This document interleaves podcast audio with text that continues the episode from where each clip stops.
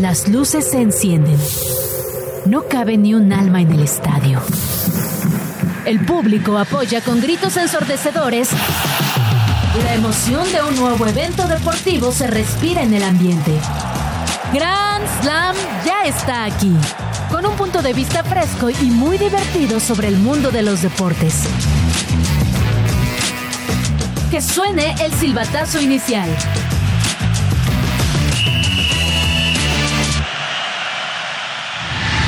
Este lunes en Grand Slam te decimos a quién eligió la FIFA como el mejor jugador del mundo entre Messi, Haaland y Mbappé. Analizamos a los equipos clasificados a la serie divisional en los playoffs de la NFL. Además, checamos los equipos que cumplieron y los que decepcionaron en el inicio de la fecha 1 de la Liga MX. Y hoy juega la tenista mexicana en el Australian Open, así que te traemos el previo. Nos echamos un rapidín en la historia de las finales entre el Real Madrid y el Barcelona. Además, te decimos por qué se rompió el casco de Patrick Mahomes este fin de semana. Y en extra cancha, un jugador de Chivas dio positivo en la prueba antidoping. Quédate la siguiente hora en compañía de Casa Deportes y Vale Marín. Bienvenidos a Grand Slam. Bienvenidos a Grand Slam, edición de lunes. Lunes que tiene muchísimo de qué hablar, no solo el fin de semana, sino lo que acaba de ocurrir hace tan solo unos instantes. Tengo la boca que me pica y no porque fui el sábado al dentista.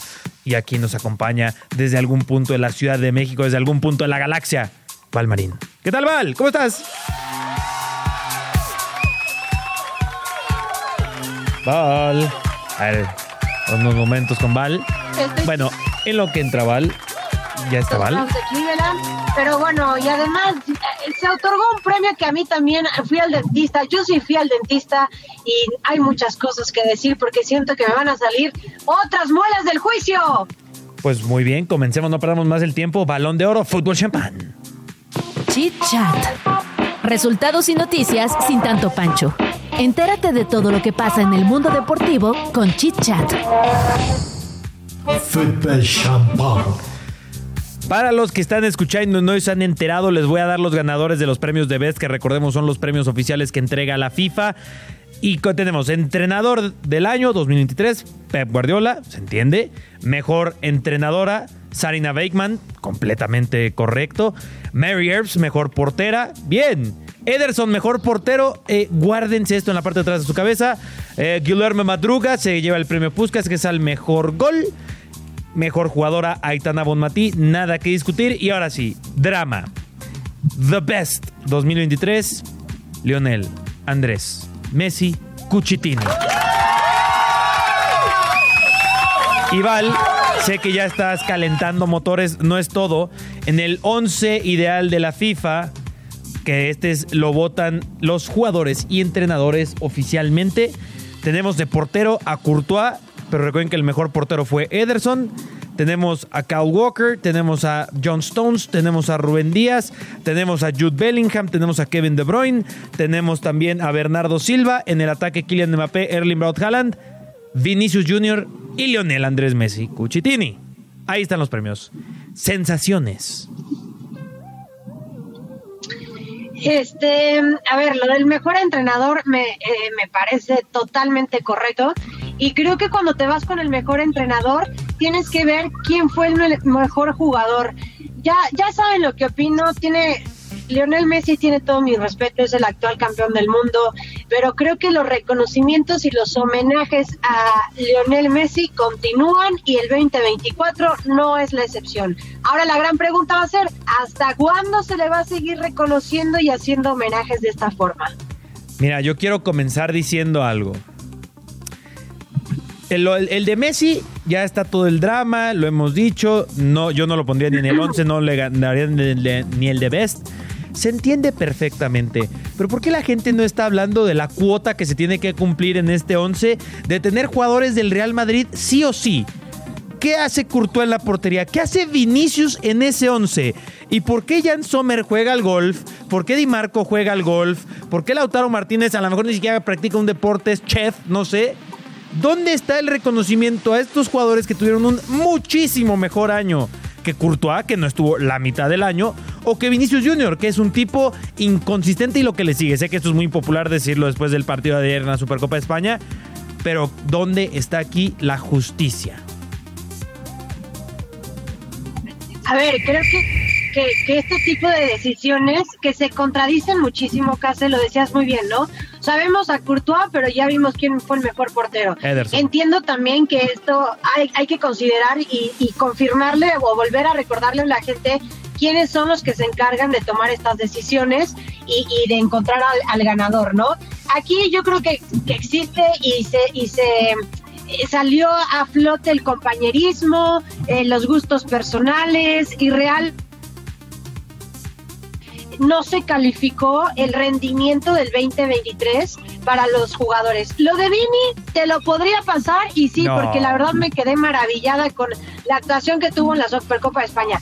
Lo de Thibaut Courtois tienes absolutamente toda la razón. Incluso lo de Messi, ¿por qué tiene que aparecer ahí? Vemos a Mbappé, vemos a Kevin De Bruyne, vemos a Haaland, o sea, y en la parte de atrás, bueno, todavía mucho más pero, pero sí estoy totalmente de acuerdo contigo. Para mí estos premios de Best ya es como pues un, un hazme reír en el 2024 iniciando, repito, los homenajes y los compañerismos que realmente este la avalúo, ¿no? De lo que ha sido el, año futbolístico. Oye, y para que, no, para que no piensen que solo es eh, con este 11, en el femenil, Val, la verdad también mucho que desear comenzando por Alex Morgan, ¿eh?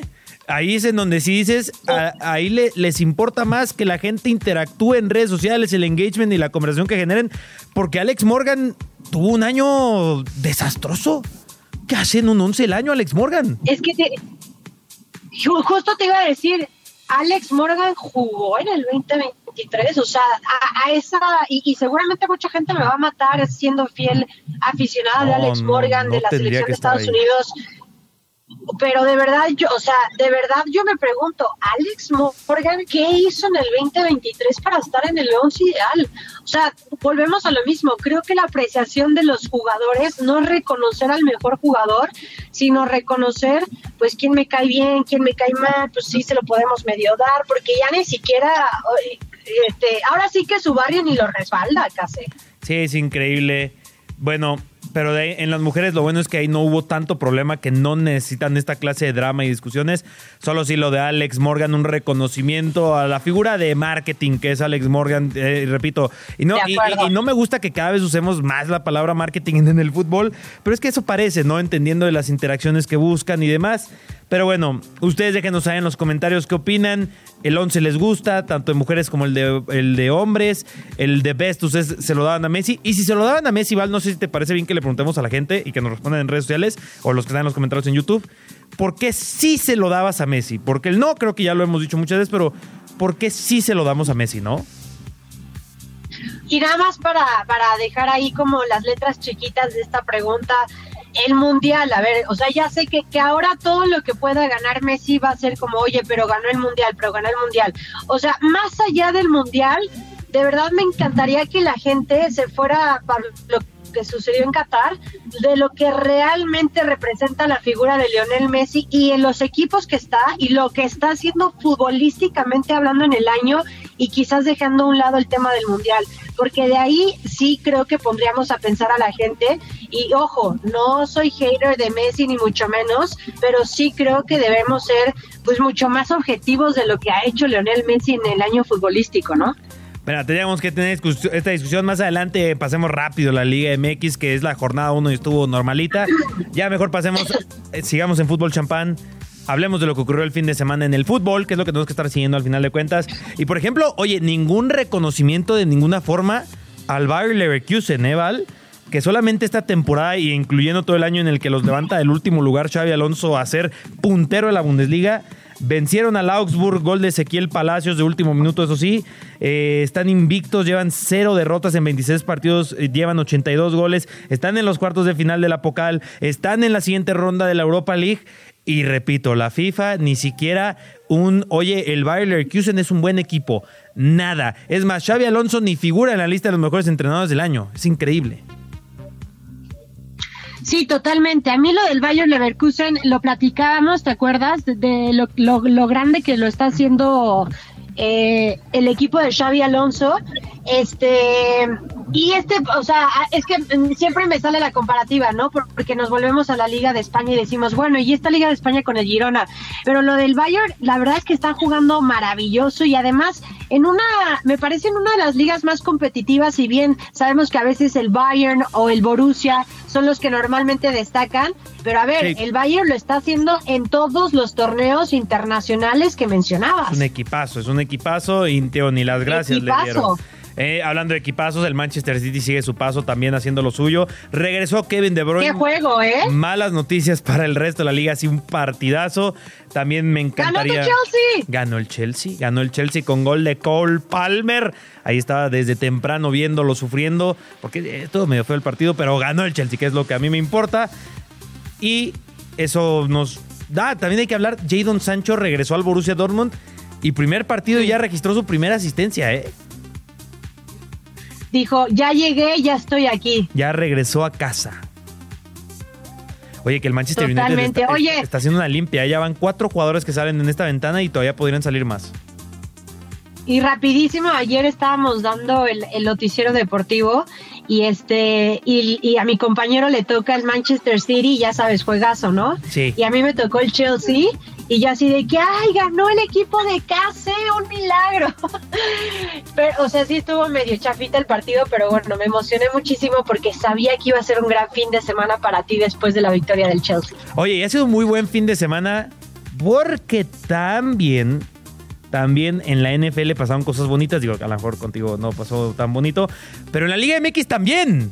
Y hablemos de Liga MX. ¡Liga MX! Vamos a hacer este ejercicio, Val. Te voy a decir los partidos y tú me vas a decir si cumplieron, decepcionaron o si quieres encontrarle ahí otro verbo y en, en lo que lo quieras conjugar. O adjetivo, inclusive, si quieres utilizar. ¿Te parece bien? Jalo. Querétaro 2, Toluca 2. ¿Quién cumplió, quién decepcionó o qué, qué adjetivo le pondrías a este partido? Creo que le pondría el adjetivo de eh, interesante. Ok, me gusta. Mazatlán 0, San Luis 1. Yo este no lo puedo creer. Ni Mazatlán. Sí, estaba. O sea, creo que. Más que. bueno, sí, cumplir. Sí, cumplir, cumplir. Cumplió, ¿no? Sí, sí, pero, pero también con un... Y luego, Cruz Azul 0, Pachuca 1, gol de Salomón Rondón. Este, increíble. Increíble. Y, te voy, y, te voy, a decir por qué increíble. Fue el regreso de Cruz Azul después de 22 años al Estadio Azul o al Estadio de la Ciudad de los Deportes. Y además ¿Te acuerdas la situación entre Anselmi, Escobar, que si la titularidad? Bueno, la actuación de Piovi fue lamentable, ¿eh? O sea, el, causante, por así decirlo, de la, de la discusión entre Anselmi y Escobar, este, ahí te das cuenta de cómo es el fútbol y bueno, pues así las cosas, pero, pero sí, este, fue interesante lo que sucedió en esta primera jornada para la máquina. Chivas 1, Santos 1 con el gol del empate de las Chivas al minuto 99. Este. Mm, híjole. O una preocupante. frase. Preocupante podría ser. Harold Preciado sigue metiendo goles, por cierto. No, lo de Harold. Ah, te voy, a, te voy a decir la palabra. Preciado. Ah, preciado. Bien. Bien, bien bajado ese balón. Porque Eric Gutiérrez no se me ocurriría cómo lo diría. Solo 0, América 2. Este esperado, ¿no? Ahí permíteme que aparezca yo, esperado.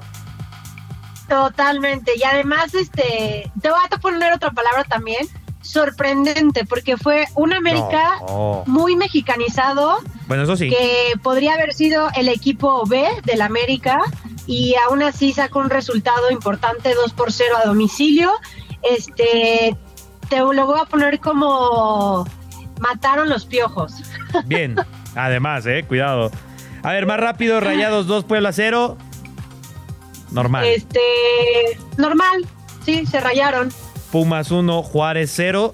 Normal también, diría yo. Eh, eh, sí, pero bueno, me gustó lo de Funes Mori y, este, y el chino Huerta, ¿eh? Y para mí el resultado de la jornada, ¿eh? Necaxa 2, Atlas 1. Este, híjole, es que hasta el último minuto le dieron la remontada. Sí, sí, sí. Ahora sí que rayos, rayos. Rayos y centenas. Pues ahí está, jornada 1 de la Liga MX. Creo que solo una o dos sorpresas y nos podemos poner muy estrictos. En donde sí que hubo y muchísimas sorpresas, sobre todo por los resultados, es en la NFL. Equipos clasificados a la serie divisional y ya vamos añadiendo prácticamente también a los Buffalo Bills que están jugando mientras estamos haciendo este episodio Grand Slam. Tenemos los Green Bay Packers que destruyeron a los Dallas Cowboys, los Kansas City Chiefs que congelaron a los Miami Dolphins, los Detroit Lions, como me encanta ese equipo, y los Cleveland... Ah, no, Houston Texans. Ay, qué triste. La verdad es que, cool. que sí pensé, pens- te voy a decir algo. Va- vamos a arrancar con el primer partido de los Browns y los Tejanos. La verdad pensé, de verdad de corazón, no porque le vaya a los Browns, pensé que eran mucho más equipo para poder sacar un resultado importante con Joe Flaco ante CJ Stroud. Fue el peor partido que le he visto a los Browns en toda la temporada. Nos destrozaron y nos humillaron. Y los Tejanos de Houston avanzan a la siguiente ronda. Yo solo quiero decir, se los dije, en el de Kansas City, había, me la había jugado con Miami, pero creo que el frío fue demasiado. Creo que ahorita el frío está haciendo demasiado para los Steelers. Que repito, ya aquí añadimos a Buffalo prácticamente. Oye, Packers, este es el, partido más sorprendente, ¿eh? O sea, no le ganaron a Cowboys, humillaron a los Cowboys. Qué locura, ¿eh? Totalmente, demasiado amor en este partido con Jordan Love, que la verdad tuvo números impresionantes. Lo de Aaron. Jones con tres anotaciones simplemente espectacular. Se dieron el lujo de tumbar y nulificar a un CD Lamb que no pudo hacer nada al respecto después de que había sido la estrella de los vaqueros en las últimas semanas. Dak Prescott, who eh, seguramente estaremos viendo el, eh, los- las últimas horas de, de- de Mike Mike, McCarthy. McCarthy, como Sí. head coach. Exactamente, ya veíamos a Jerry Jones enfurecido. Y bueno, casi muchos hablan de que Bill Belichick podría llegar a una institución como los Vaqueros de Dallas. Estaría ¿eh? muy loco eso, ¿eh?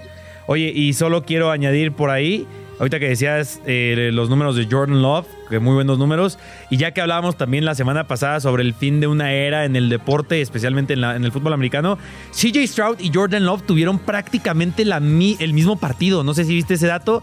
No recuerdo exactamente la cantidad de yardas que tuvo aéreas, pero, o sea, CJ Stroud solo tuvo tres yardas aéreas más. Los dos lanzaron para tres pases de anotación y los dos tuvieron QB Passer Rating, que se conoce esta estadística, perfecto. O sea, tuvieron el partido perfecto estos dos y ahí viene la nueva camada de corebacks, ¿eh?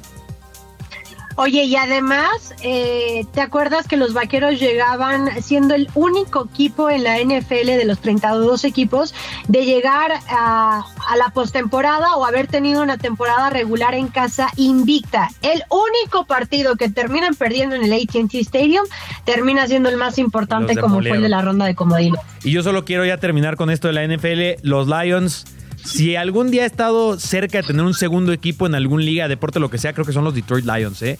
Qué maravilla de equipo. Dan Campbell y compañía. La historia de Jared Goff vence a Matt Stafford. No, me no podría estar más feliz por ver a los Detroit Lions. Y ojalá, sé que es muy, muy, muy, muy complicado. Creo que no es tan complicado que lleguen a la final de conferencia, pero que ganen el Super Bowl, sí, ya estoy diciendo a lo mejor una locura. Pero cómo me daría gusto ver a los Detroit Lions campeones del Super Bowl, ¿eh? Lo de, la verdad es que para mí fue el mejor juego de- del fin de semana. Digo, ahorita el de los Bills sé que iba a estar, pues, obviamente muy este, atrabancado por la situación de la nieve y todo esto, pero fue uno de los partidos más parejos. Me encantó también la actuación de, de- de los Rams con Puka Nakua, una cosa espectacular. Si bien no les termina no les termina alcanzando para llevarse el, el partido, pero sí creo que, que la rompieron. Este Jared Goff, el, el discurso de su entrenador en jefe de eh, volvimos a los playoffs, eh, estamos en casa, volvemos a repetir porque independientemente de lo que pase con Tampa y las Águilas de Filadelfia, se juega otra vez en, en Detroit para la ronda divisional. Este, la verdad que muy bien por los Leones de Detroit. La- esa me parece que estuvo llena de, de historias bien importantes y bien Sí. Interesantes. Eh, primer juego de postemporada en el Ford Field, que fue una locura, se pintó de azul, estaba Eminem, había todo tipo de personalidades Y, bueno, ya tú tendrás un poquito mayor de acceso al, al, marcador de los Bills que se pospuso, se jugaba ayer, pero que bueno, se está jugando en estos instantes. Sí, ya ese partido ya está prácticamente resuelto, es 21-7. Me están diciendo, nada, ya, ya. Tercer cuarto. tercer cuarto y 21-7 para los Buffalo Bills. Y bueno, todavía alcanzamos para hablar de Australian Open o nos tenemos que ir a un rapidín. Australian Open, pues vamos rápido al Australian Open. Tenis, el deporte blanco. Hay que decir que hoy, el lunes de México, pero el martes de Australia, se viene el debut en primera ronda de la tenista mexicana Renata Zarazúa. Eh, como saben, es la primera mexicana desde el 2000 que llega a esta, a esta instancia en un Grand Slam. Eh, se va a enfrentar a la italiana Martina Trevisan. Y vamos a ver si todavía hace una historia un poco más grande. ¿eh? No, bueno, ya de por sí estar en estas instancias me parece que es maravilloso para Renata Zarazúa. Vamos a ver qué, qué sucede, ya lo decías, por primera vez desde Angélica en el 96, Angélica Gabaldón, México tiene una representante dentro del top 100 de las mejores raquetas del mundo, colocándose en la posición 98. Ojo, muchos podrían decir, oye, 98. Bueno, pero es algo, una hazaña maravillosa en la WTA con 765 puntos. Pues ahí está Renata Zarazúa y en resultados rápidamente del tenis, no, hubo sorpresas. Rublev derrotó a Thiago Boat Wild. Eh, Stefano Tsitsipas venció a Sisu Bergs. Daniel Medvedev venció a Terrence Atman. Y Novak Djokovic derrotó a su compatriota Dino Prismic. Y pues esos fueron los resultados rápidos del Australian Open. Eso nos lleva a nuestras notas rápidas. André Pierre Guignac es duda para su debut ante León, luego de no entrenar al parejo de sus compañeros. Recordemos que el francés recibió un golpe en el pie en el entrenamiento del domingo. México tendrá un representante en la Copa Africana de Naciones. Se trata de Oumar González, quien lleva el apellido de su padre adoptivo, el cual era mexicano y cuenta con pasaporte mexicano. La leyenda de la WWE, Hogan rescató a un adolescente en un accidente de tráfico la noche de ayer luego de la volcadura del vehículo de la chica sobre una autopista en Tampa, Florida. Red Bull Racing informó que el nuevo auto de Checo Pérez para la temporada 2024, el RB20, será exhibido al público el 15 de febrero próximo en un lugar aún por confirmar. Mientras que el City recuperó a Kevin De Bruyne, tras su baja de casi cinco meses, Guardiola informó que Erling Haaland seguirá ausente de las canchas por una lesión al menos hasta finales de enero. El Barcelona informó que Rafinha sufrió una lesión muscular en el bíceps femoral de la pierna izquierda, por lo que se espera que sea baja durante un mes. Quédate, en un momento regresamos a Grand Slam. ¿Listos para continuar? A este encuentro todavía le queda mucha historia. Regresamos.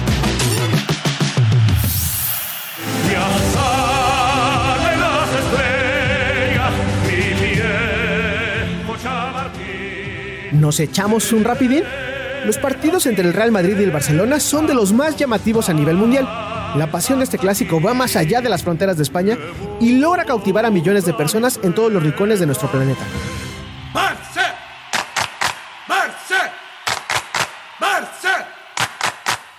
Ahora, si este clásico de por sí es algo que nadie se quiere perder, cuando el Real Madrid y el Barcelona se encuentran en una final, sin importar qué torneo sea, la emoción se eleva aún más y alcanza niveles impresionantes.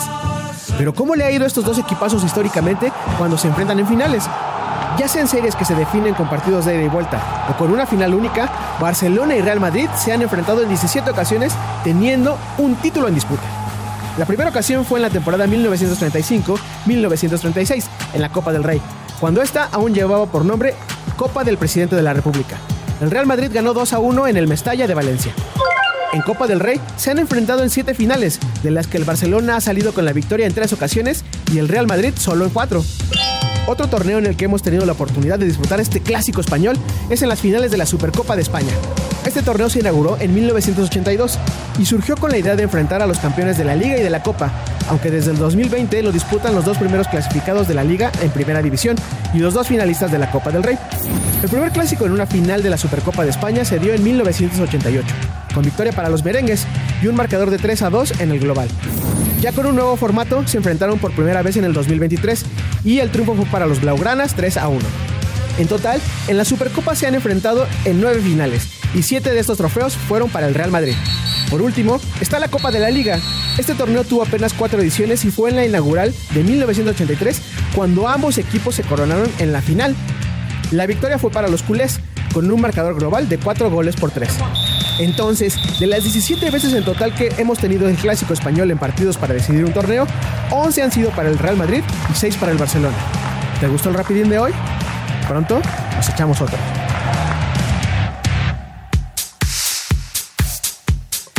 Y muy bien, estamos de regreso. Este rapidín.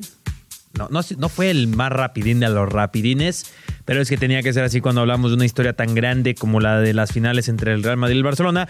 Viene, por supuesto, en el contexto, que no lo habíamos comentado, Bobal, pero creo que hay que hacerlo que ayer, domingo, en Arabia Saudita, el Real Madrid venció 4-1 al Barcelona y se coronó campeón de la Supercopa de España. Fue una masacre para el conjunto del Barcelona, ¿eh? Eh, rápidamente se pusieron al frente el conjunto del Real Madrid. La actuación de Vinicius fue espectacular. Yo nada más estaba en casa, Julián estaba viendo el partido y escuchaba gol, gol, gol. Ya cuando vi que no lo estaban festejando, pues entendí perfectamente qué estaba pasando. Y es un resultado un tanto inesperado porque, a ver, sabemos que el Barça anda mal, sabemos que no es su mejor versión, sabemos que hay muchas dudas con Xavi a pesar de que se ha confirmado su continuidad pero un 4 a 1 te dice que hay una clara diferencia en el sentido inclusive de que el Atlético de Madrid le puso la vida más complicada al Real Madrid que el mismo Barcelona. Claro, porque si no me equivoco, Barcelona dejó en el camino al que a los Asuna, a los Asuna. En las semifinales, en las semifinales, o sea, el Madrid se echó en una semana prácticamente a, dos, rivales. rivales Exactamente, en el derby y en el clásico. Entonces habla más de la calidad o el momento que está atravesando el Real Madrid por el que está atravesando el Barcelona. Yo creo que los rumores, a pesar de que lo confirmaron, este case hay algo, hay algo que simplemente no cuaja con, perdón por esa palabra, pero no encontré otra, con, con Xavi y con el Barcelona, ¿eh? Sí, o sea, disculpen la palabra, pero ya estuvo suave. Un clic ya estuvo suave, ¿no? Con este Barcelona. Eh, que no sé qué pasaría ahí porque yo lo que estaba comentando en otro espacio es que digamos que llega el final de la temporada para el Barcelona y a quién podrían traer, tendrían que estudiar mucho el mercado de pases en el tema de entrenadores porque no hay bastantes opciones, porque si llegase a haber opciones tendrían que ser seguramente de una inversión bastante grande y sabemos que el Barcelona ahora mismo no está tampoco aventando el dinero al cielo. Así que, pues, este es un muy mal resultado para el Barcelona, para su temporada. El Real Madrid, que mencionabas, que venció a sus dos rivales, todavía esta semana en Copa del Rey se vuelve a enfrentar al Atlético de Madrid. Vamos a ver cómo le va ahí en esta nueva edición de la Copa del Rey, en donde ya sabemos que avanzaron después de vencer a un rival, pues, sencillo, de por decirlo así. Mientras que el Barcelona tiene otro rival sencillo. Vamos a ver cómo les va en la Copa del Rey. En un periodo de la temporada en donde se complica un poco el calendario y porque en exactamente un mes, ahora que estamos teniendo esta conversación, vamos a tener que analizar al Barcelona en tesitura de UEFA Champions League. De acuerdo, y rápidamente para ver el camino que le queda a estos dos equipos, el Girona rescata un punto, ¿eh? eh tampoco se puede dar el lujo el de Girona porque si bien está en la cima, hay que recordar las ausencias de estos partidos que mencionabas del Barça y del Real Madrid y de los, eh, perdón, y también de los colchoneros, entonces no se puede dar el lujo porque si bien tiene un colchón importante, pero sí le costó mucho trabajo en este último partido de liga. Yo sí creo, cada, cada vez estoy más confiado en mi predicción de Real Madrid ¿eh? Sí, creo que por ahí ya, ya está mostrando señales de flaqueza el Girona para ser un contendiente, no como equipo, sino como un contendiente. Y el Real Madrid todo lo contrario, ¿no? Está recuperando lesionados. Carvajal y Tony Cross parece que confirman este comentario de que los 30 son los nuevos 20. Así que, pues el Real Madrid va que vuela, el Barcelona no. Y bueno, ya habiendo comentado este partido, tenemos que regresar un poco a The Best, porque pues es el tema del día de hoy, las redes sociales están que arde. Y hay mucha confusión en The Best Balón de Oro, así que decidimos en Así empezó a contarles qué carajo es The Best. Así empezó, porque para saber a dónde vamos hay que entender de dónde venimos. Así empezó la historia de tus equipos favoritos. Pues muy bien, Val, eh, vamos a contar un poco la historia de The Best. ¿Qué te parece si comenzamos con ello? Eh, diciendo lo más importante y ya vamos a entrar más a detalles. El The Best es la respuesta FIFA al balón de oro, porque recuerden que el balón de oro es de France Football, pero era coorganizado por la FIFA durante bastante tiempo, ya iremos profundizando en ello. Y ya después la FIFA dijo, oye, pues yo puedo hacer mis propios premios, ¿no?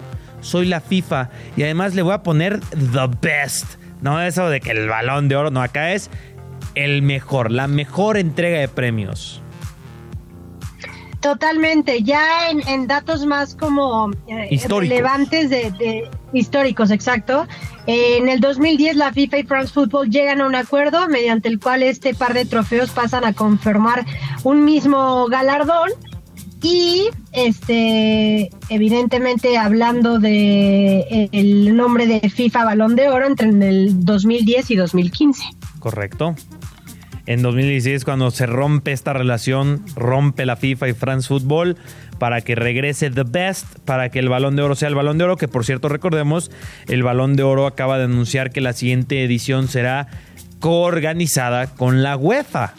O sea, casi casi olvidémonos de ganadores sudamericanos en el balón de oro. Messi el último en mucho tiempo seguramente.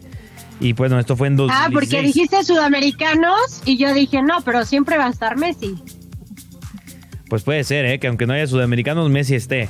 Mira, Oye, ¿los memes de Lionel Messi los has visto estos días? ¿Los qué? Los memes. O sea, por ejemplo, el de... Me titulé de la universidad, pero le dieron el título a Messi. Ah, sí, sí, sí, sí, sí. Como... Pues ¿Sabes? Los videos de desde, ¿cómo se llama? ¿El Mundial? Desde el...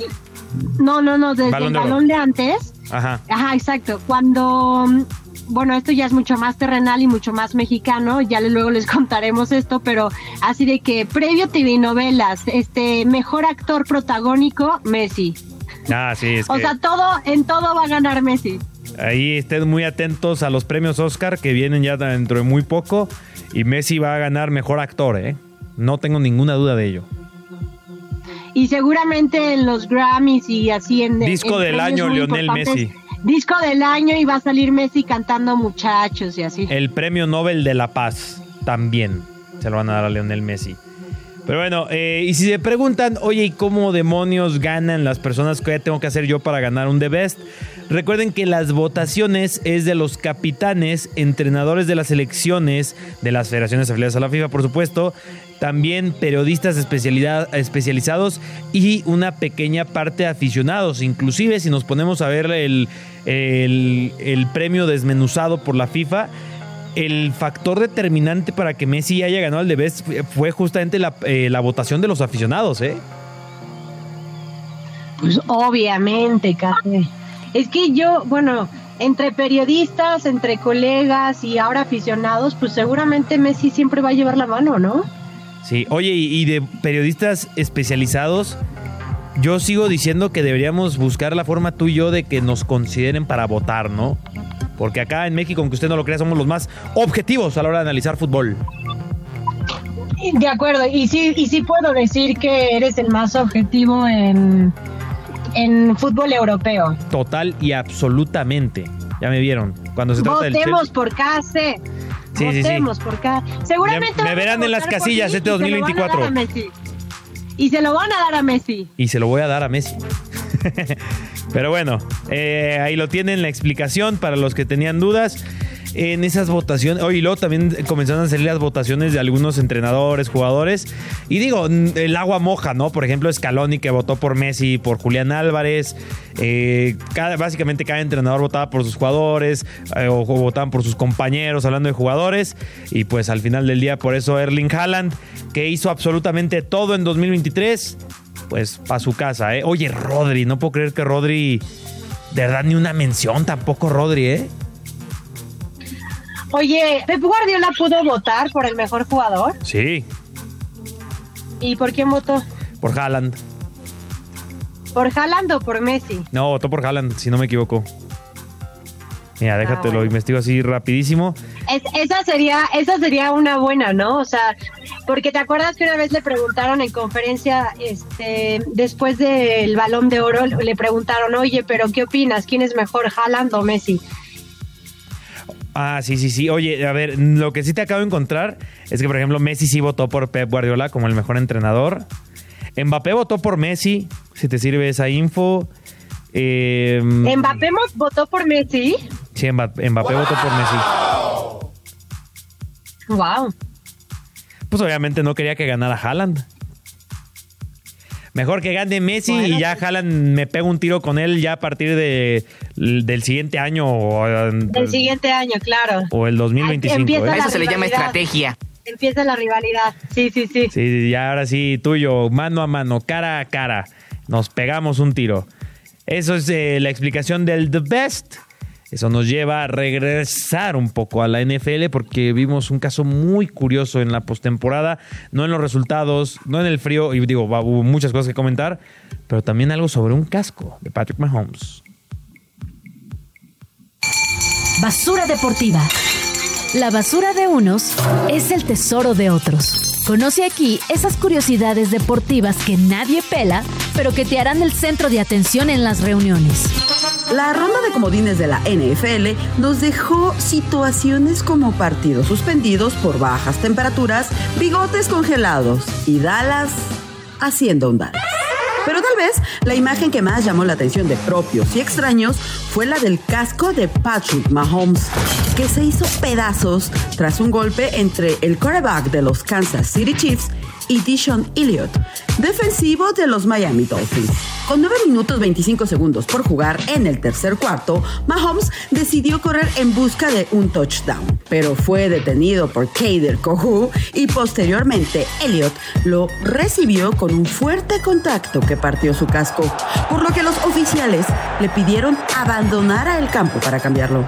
Mahomes, como muchos jugadores de la NFL, ha optado por usar la marca de cascos Esta realiza varios estudios para crear los que supuestamente son los cascos más seguros y son pensados especialmente para corebacks y para reducir los riesgos de las terribles conmociones cerebrales. Si tú estás pensando algo como muy seguros, muy seguros, pero terminan rompiéndose con los impactos, déjame decirte que todo es parte del plan. O algo así.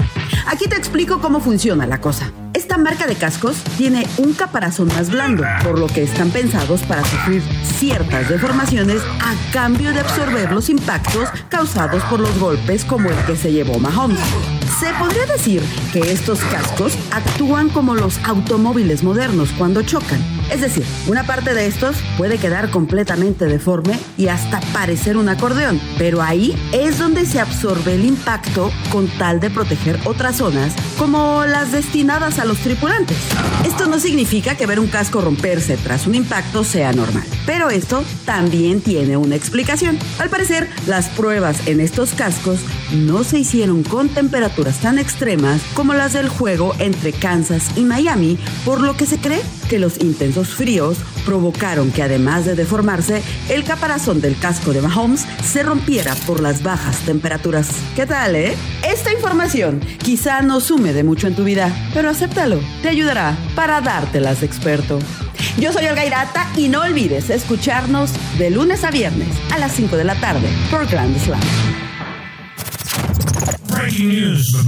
Breaking news. Ahí está Breaking News. Tenemos Breaking News, Val. Tenemos el resultado al minuto. Siguen ganando los Buffalo Bills. Esa no es la noticia. Pero 21-10 ¿eh? se cierra un poquito el marcador. ¿Y en qué cuarto vamos? Vamos en el tercer cuarto, llegando al final de este. Ah, buenísimo. Se va a poner bueno, ¿eh? Se me hace que para, para el último cuarto se va a poner bastante bueno. Ojalá, porque saliendo de Grand Slam, además de que recuerden que lo pueden acompañar con Mala Tarde No, eh, ahí va, vas a ver el final de la NFL y recuerden, ya terminamos con el Buccaneers contra Eagles, que quizás es el partido menos interesante de todos estos, pero bueno, lo estaremos también ahí siguiendo y hablaremos de eso mañana que justo para, para la gente que, que dice, ¿en qué rincón del mundo anda Valeria? Pues vamos a hacer el puente de ese partido. Tanto al término de los Bills nos cruzamos para el partido de los Bucaneros. Oye, porque este partido de, de Búfalo, corrígeme si me equivoco, ¿no va por Canal 5? ¿No está en Canal 5 ahora mismo? Sí, ¿no?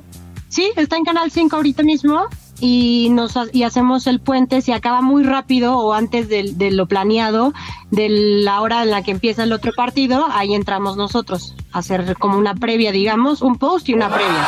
Y el de Pero la noche también depende. está ahí o en ese ya en otro sitio sí to- todo todo digo aquí ya es venta propia la verdad pero todos los juegos de postemporada de la NFL los tenemos en Canal 5 todos absolutamente todos ok esa es muy buena info yo que ayer lo estaba buscando pero Mira, tú le pones este sábado y el domingo, le pones en Canal 5 KC, va a haber dos partidos el sábado, dos partidos el domingo, no le cambies, ponle ahí y vas a ver todos los juegos del- de la postemporada. Perfecto. Ahí, va- ahí podemos ver cómo se le rompe el casco a Pat Mahomes.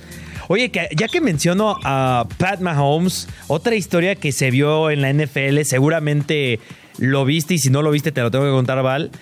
La, la esposa, ¿cómo se llama la esposa de Pat, de Pat Mahomes? Este, Lindsay Mahomes. Brittany, Brittany, Brittany Mahomes. ajá. Ella comparte una foto con Taylor Swift que llevaba una chamarrona brutal que luego otra chamarrona así muy top la vimos en Taylor Lautner. ¿Te acuerdas de Taylor Lautner? Sí, Él, él traía una, él traía de la de Hutchinson de los Detroit Lions y esa historia está muy cool. ¿Sí la viste? La de que la esposa de Kyle Juszczyk, el fullback de los San Francisco 49ers, es este diseñadora de modas, e hizo estas chamarronas y yo sí quiero una de mis Raiders en ese estilo, ¿eh? Oye, la verdad es que está increíble porque además de, deja que tú, la, mujer, seas súper talentosa, le ha hecho este eh, playeras o, o ropa increíble a Simone Biles, esta gimnasta que hay que recordar que eh, su esposo es un jugador de los Green Bay Packers, también le hizo un chaleco increíble. Este, pero lo que más me encantó de esta historia que hace fue que justamente el jugador Yusik este, en redes sociales, te das de cuenta, ponían algo de la chamarra o ponían algo del chaleco y él era el, el, este, el fan número uno, echando porras, aplaudiendo, Sí, sí, sí diciendo, vi. esa es mi mujer, en Twitter, en Instagram, la verdad es que está increíble y sí, es una locura. El, todo el mundo hablaba de la chamarra de Taylor Swift. Digo, sí, de Taylor Swift más que la de Britney, la verdad. Oye, yo, yo me pondría las pilas si soy la NFL y me pongo a negociar ya con esta chica. No recuerdo el nombre de ella, solo sé que se apellida Jusic también, que toma el apellido de su esposo. Pero te, te digo, yo creo que cualquiera de nosotros. ¿A poco no te gustaría tú una de Amari Cooper? Así, con ese estilón. Hasta la de flaco me la pondría. O sea, de por sí ves que hay cosas, hay muy pocas cosas de los Browns de Cleveland. Sí. Tener un chalequito La de Nick o una estaría, chamarra uf. estaría, estaría brutal. La de Nick Chubb sería lo máximo. O la de un Yuku. Ah, está. Pero la verdad es que a mí me gusta mucho ese estilo de ropa. Creo que a ti también te gusta mucho ese estilo de ropa, ¿no? Como esa unión de, del deporte y un poco el streetwear y así. A mí, dámelo todos los días de mi vida. Y la verdad, para Sí. mí es una muy buena historia. Y a lo mejor ella también se podría encargar de diseñar los cascos, ¿eh? Porque, pues claramente ahí hay, ahí hay una oportunidad también para ella. Totalmente, la verdad es que eh, me encantó, me encantó y seguramente para la... y si llegan al Super Bowl, seguramente ahí van a estar con todo el, el outfit super cool. Este, ella la verdad es que me metí a estoquearla a sus redes sociales. Uy, su- y su sí tiene unas cosas increíbles. Sí, no, ¿viste el reel en el que sale con la camiseta de los 49ers? Y como que dice, como que no, así no. Y pues le mete mano a la Y la camiseta. transforma. Y dices, Ajá. nah, nah, o sea, lo- lo- una camiseta cualquiera la hizo en una maravilla de ropa, ¿no? O sea, sí, yo también me Sí, metí no, a stalkear porque dije, a ver, vamos a ver.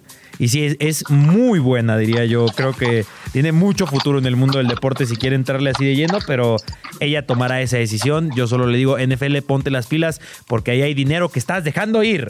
Y bueno, el que De acuerdo. el que también quizás pueda dejar ir un poco de dinero es el Cubo Torres, porque hablemos de nuestro extra cancha. Extra cancha. No lo niegues, a ti también te encanta el chismecito. Conoce lo que pasa en la vida de tus atletas favoritos con Extra cancha.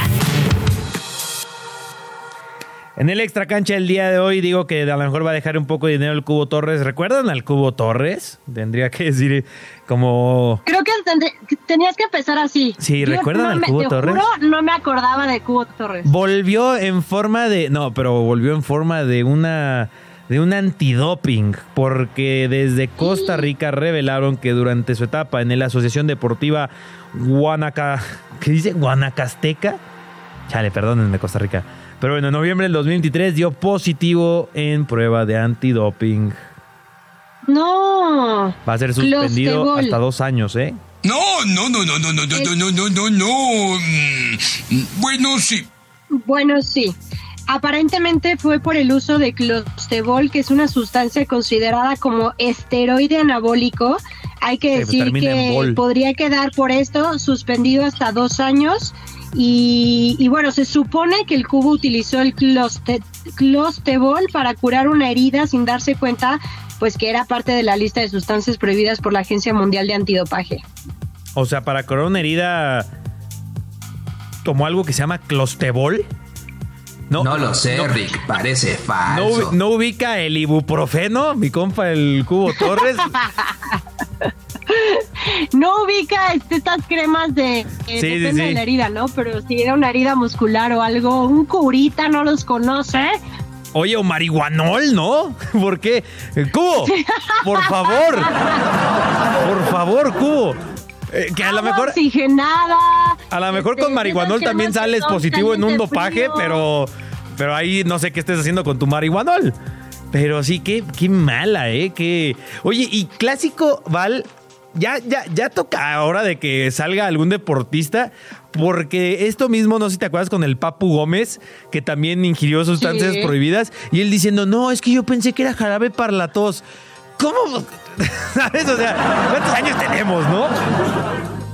Yo creo que deberíamos hacer frases para justificar a deportistas o atletas en un próximo Grand Slam de, de las cosas más absurdas y tontas para justificar una situación así. Sí, o sea, la, la, del Papu también fue una locura. ¿La de qué? La del Papu también fue una locura. Sí, la del Papu. Oye, la del Papu además, ahorita que decías que Kyle Yusick apoyando a su esposa y tal, ¿no te acuerdas que él sí echó a su esposa abajo del camión, ¿no? Que dice, fue mi esposa la que me lo dio. Ella la que me lo dio, claro. Sí, ella fue la que me dijo que esto y no revisó la... O sea, también el Papu como niño chiquito, ¿no? De que, carnal, pues tú revisa, tú eres el deportista, tu esposa es tu esposa, tú eres el que juega, tú eres el que tiene que estar atento a que las listas... Porque si tú eres un deportista, todo lo que sea que el, hasta el ibuprofeno, checa si está en la lista de sustancias prohibidas. Ese es tu trabajo también como deportista. No sales de que, ay, pues yo pensé que estaba bien. No, no es una justificación. No lo es, no puede ser. Oye, a ver, aquí el, el, nombre tampoco es como muy confiable. Digo, entiendo que a veces viene disfrazado de, sí, este mercadotecnia. Sí, bonito, ¿no? Pero sí, clostebol. Clostebol, o sea, ahí te encargo. Sí, o sea.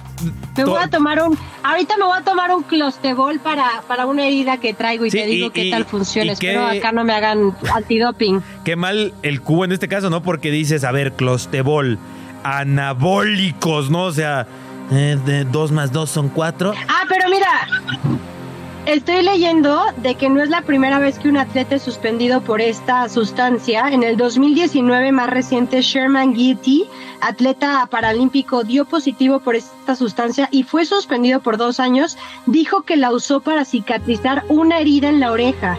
Y luego en el 2021 Eric Rivera, un jugador del Salvador, también dio positivo por usar clostebol para sanar un tatuaje y recibió una suspensión de cuatro años.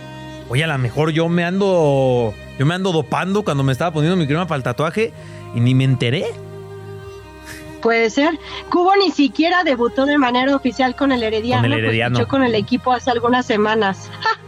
y que justo iba a venir a jugar aquí en febrero en México para enfrentar al Toluca en la Champions Cup de la CONCACAF, la CONCA Champions.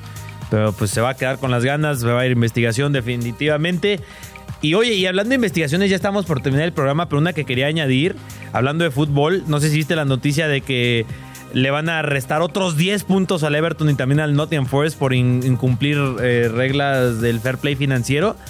Y de inmediato la gente, ¿no? De que el Manchester City, bien, gracias. Pero pobre Everton, pobre Nottingham Forest, parece que se van a ir a la mala con el descenso. 20 puntos le han quitado al Everton y van 10 para el Nottingham Forest.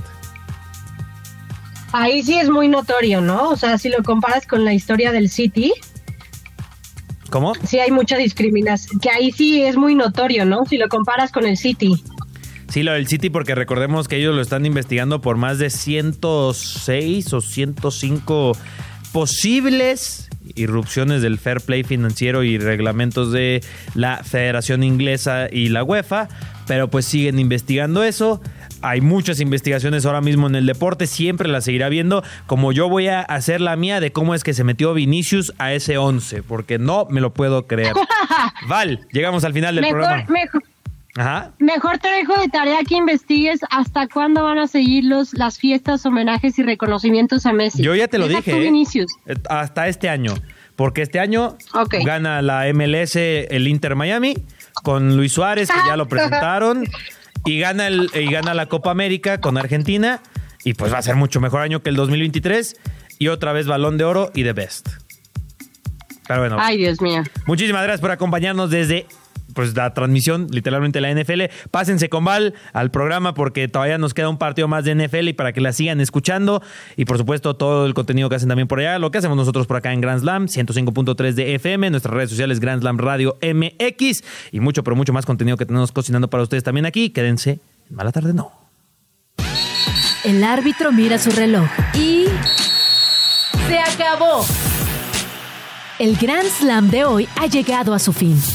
Pero esto solo fue una jornada. La temporada es larga y muy pronto estaremos de regreso con toda la info que necesitas conocer sobre el universo deportivo.